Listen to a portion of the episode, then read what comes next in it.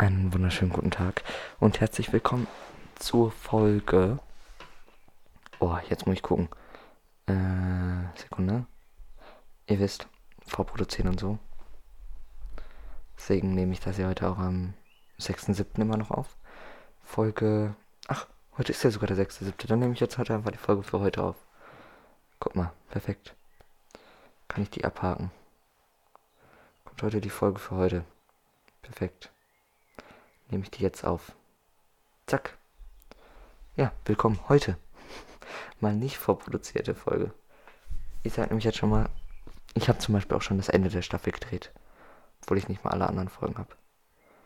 Deswegen steht auf der Datei stehen schon ganz, ganz viele Sachen, die jetzt in den nächsten Tagen alle hochgeladen werden. Wie eben diese Folge auch vorproduziert ist, heute jetzt um 15.04 Uhr. Und heute geht es darum, wie ihr im Titel schon lesen könnt. Ist mir gerade so spontan eingefallen.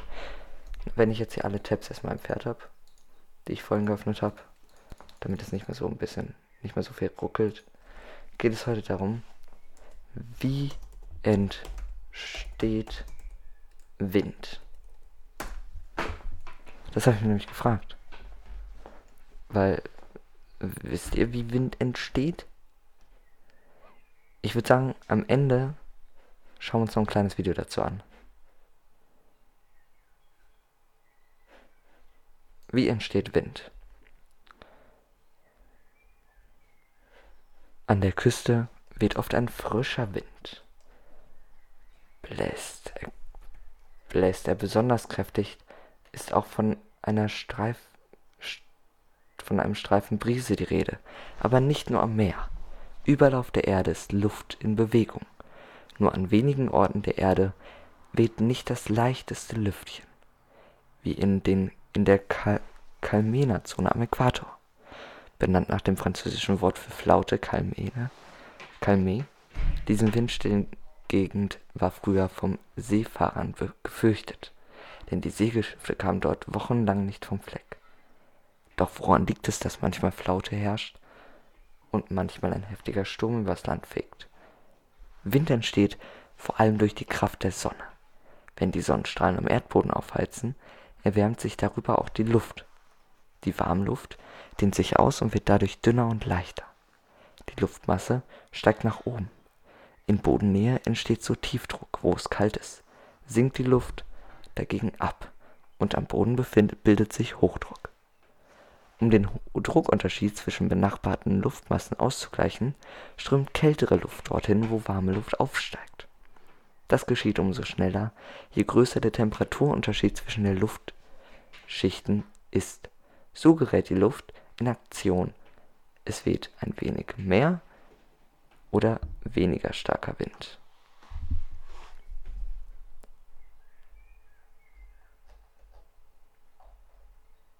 Okay. Dann würde ich sagen, schauen wir uns jetzt ein Video an. Ähm, vielleicht auch zwei oder drei. Fangen wir mal damit an. Keine Ahnung, ob das gut ist, hab nicht reingehört. Einfach besser schlafen. Werbung. Dein Upgrade Online-Schlaftraining.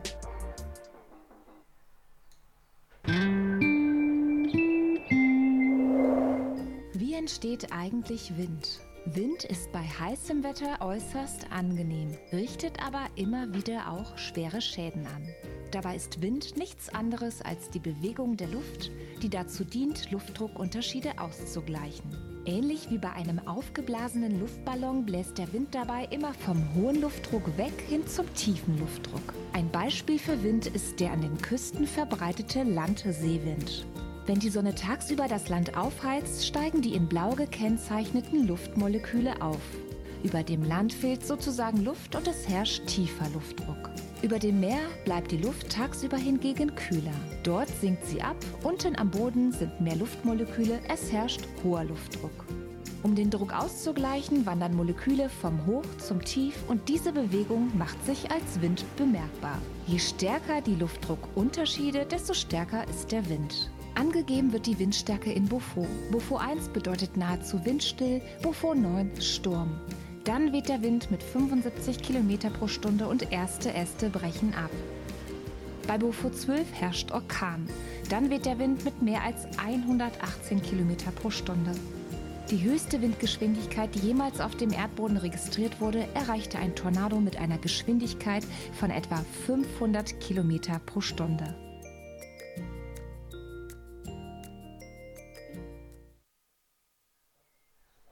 Okay.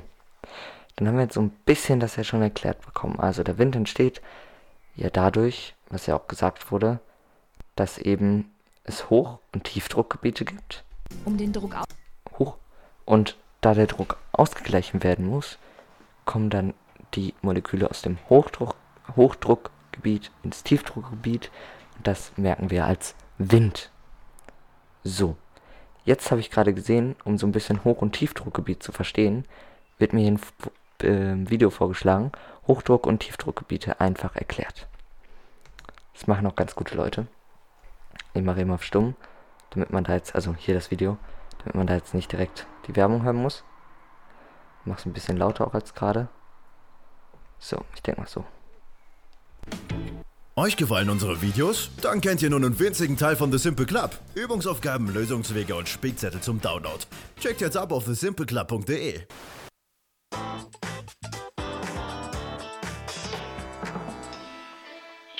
Moin moin, schon mal einen Wetterbericht gesehen? Da stehen auf der Wetterkarte immer so komische Ts und Hs. Die Ts stehen für Tiefdruckgebiete und die Hs für Hochdruckgebiete. Kürzer könnt ihr auch jeweils einfach tief oder hoch dazu sagen. Aber was heißt das eigentlich? Tiefdruckgebiet. Ein Tiefdruckgebiet ist ein Gebiet, wo geringer Luftdruck herrscht. Ein geringer Luftdruck heißt, die Luft in der Umgebung nimmt einen großen Raum ein. So wie hier die Luftteilchen. Die haben schön viel Platz. Ihr könnt auch sagen, die Luft ist ausgedehnt.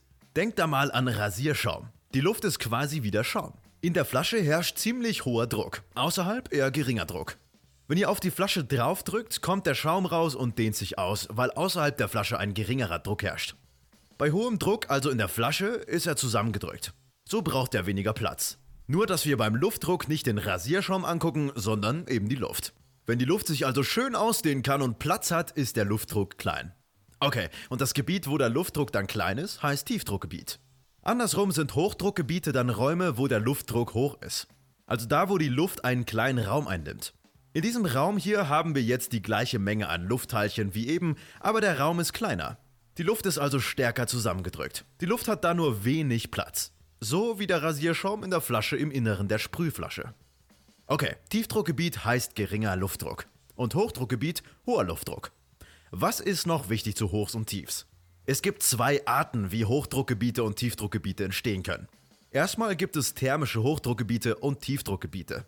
Thermische Tiefdruckgebiete entstehen, weil die Sonneneinstrahlung an verschiedenen Orten unterschiedlich ist. Starke Sonneneinstrahlung erwärmt den Boden stark. Der Boden gibt die Wärme dann an die bodennahe Luft ab. Die Luft wird schön warm. Wenn die Sonneneinstrahlung an einem anderen Ort nicht so stark ist, dann erwärmt sich die bodennahe Luft auch nicht so stark.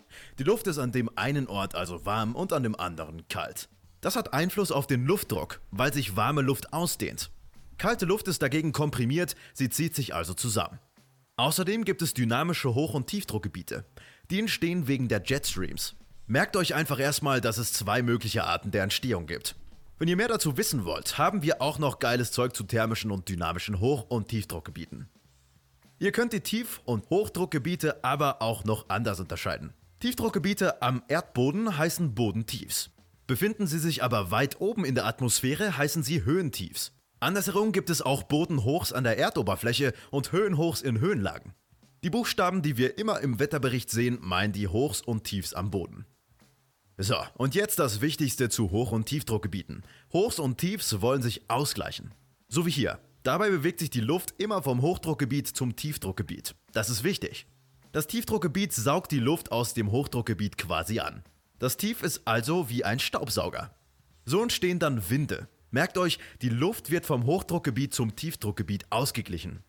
Die Winde, die wir wahrnehmen, sind dann die Winde am Boden, also der Ausgleich von Boden hoch zu Boden tief. Aber es entstehen auch Winde in mehreren Kilometern Höhe, also zwischen Höhenhoch und Höhentief. Okay, merkt euch einfach, ein Hochdruckgebiet ist ein Gebiet mit hohem Luftdruck. Ein Tiefdruckgebiet ist ein Gebiet mit geringem Luftdruck. Winde gleichen diese Druckunterschiede dann aus, indem sie vom Hochdruckgebiet zum Tiefdruckgebiet wehen. Nice Leute, wenn euch das Thema noch mehr interessiert, dann kommt einfach auf thesimpleclub.de oder ladet euch unsere App runter. Bis gleich. Okay, meine Freunde, wie ihr schon hört, es regnet ein wenig, würde ich mal behaupten. Um es anders auszudrücken, es schüttet aus Eimern. So viel Regen, das habe ich lang nicht mehr gesehen. Wir können da mal hinhören.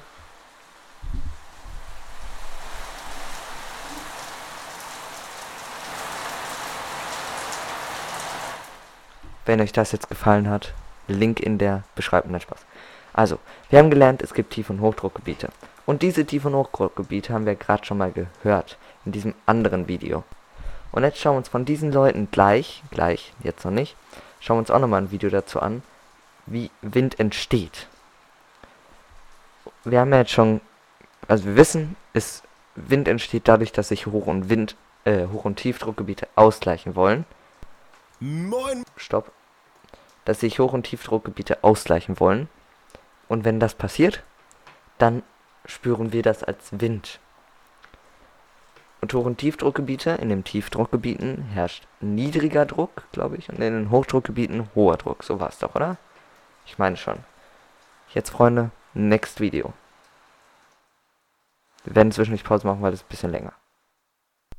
Moin Mädels, kennt ihr den schon? Das ist Jan. Jan war letztens mit seiner neuen Trendy Cap unterwegs. Aber als er vor die Haustür ging, kam ein fetter Windstoß. Der hat seine stylische Kappe einfach weggeweht. Das hat Jan natürlich aufgeregt. Die Cap war ja neu. Aber dann dachte er sich, Augenblick mal, wo kommt so ein Windstoß eigentlich her und was ist Wind überhaupt? Darum soll es in diesem Video gehen. Also haltet eure Mützen fest, es kann stürmisch werden.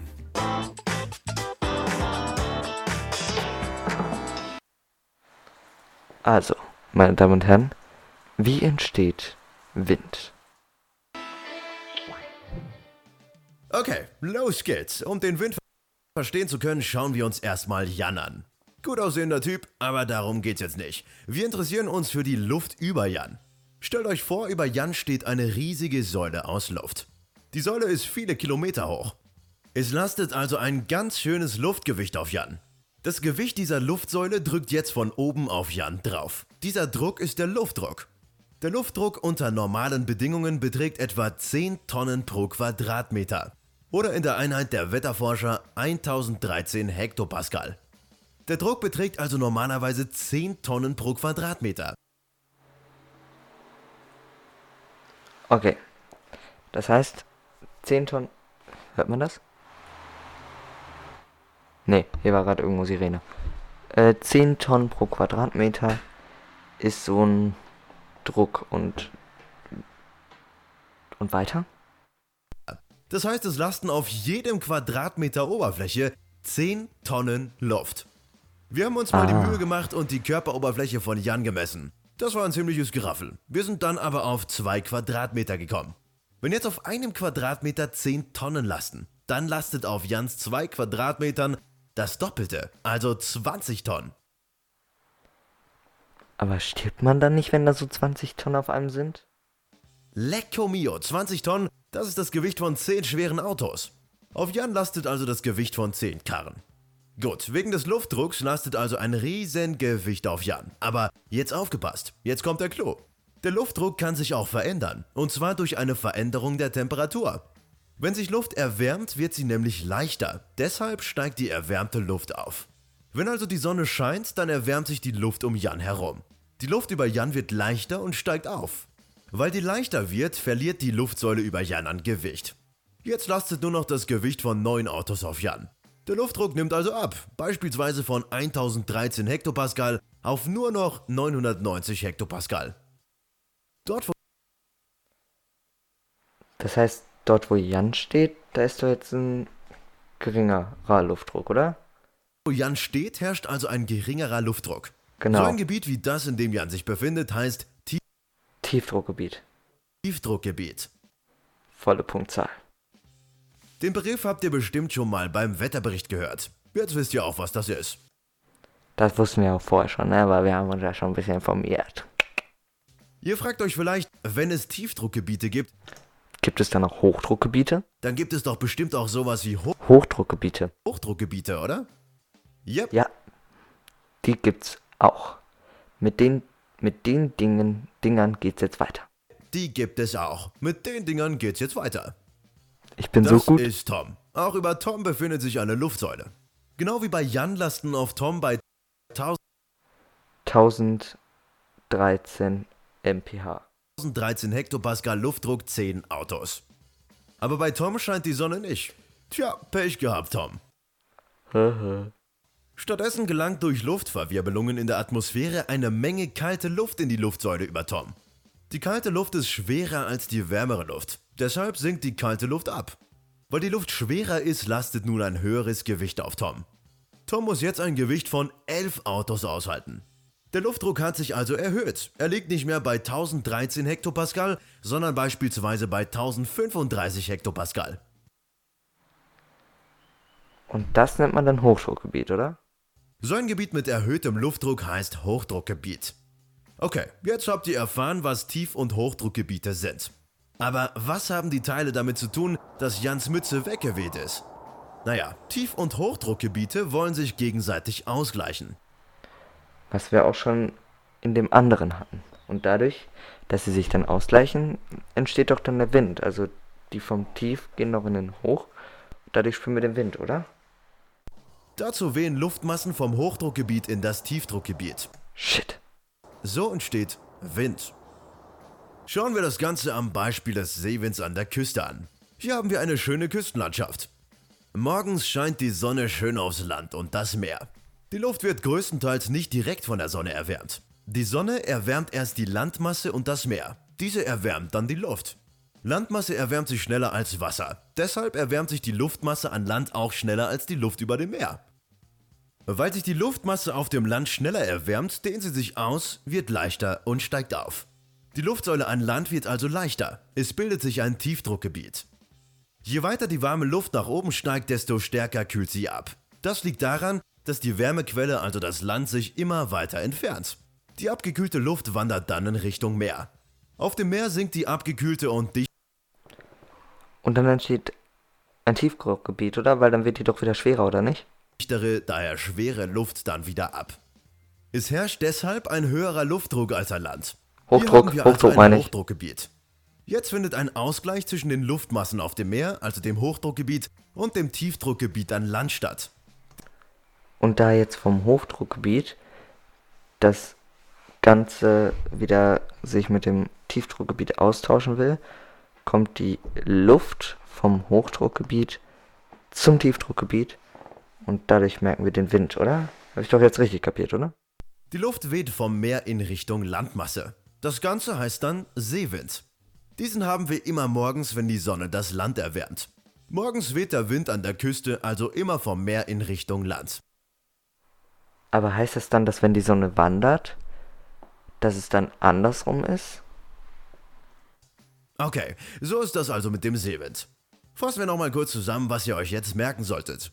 Wie über Jan hier steht über jedem von uns eine Luftsäule. Die Luftsäule wiegt eine Menge. Dieses Gewicht drückt auf alles, was sich darunter befindet. Das ist der Luftdruck. Bei normalen Bedingungen beträgt der Luftdruck etwa 10 Tonnen pro Quadratmeter oder 1013 Hektopascal. Der Luftdruck ändert sich mit der Temperatur. Wird Luft erwärmt, nimmt der Luftdruck ab. Es bildet sich ein Tiefdruckgebiet. Kühlt Luft ab, erhöht sich der Luftdruck, es bildet sich ein Hochdruckgebiet. Wind ist dann Luft, die Druckunterschiede ausgleicht, indem die Luft vom Hochdruckgebiet zum Tiefdruckgebiet weht. Als Jan also aus der Haustür ging, ist er zwischen ein Hoch- und ein Tiefdruckgebiet geraten, die sich durch Luftströme ausgeglichen haben. Und deshalb hat er seine Cap verloren. Wenn ihr noch mehr zu dem Thema oder anderen wissen wollt, dann geht jetzt auf unsere Lernplattform www. Okay, jetzt habt ihr erfahren, was tiefe Temperatur. Wird Luft ist dann Luft, die drunter ging, ist er zwischen ein Hoch. Deshalb hat er seine Cap verloren. Dann geht jetzt auf unsere Lernplattform www.thesimpleclub.de und benutzt die Suchscheide. Ansonsten sage ich haut rein, Leute, wir sehen uns im nächsten Video und bis gleich. Okidoki, dann haben wir das doch geklärt. Aber jetzt frage ich mich noch eine einzige Sache. Was wäre, wenn es keinen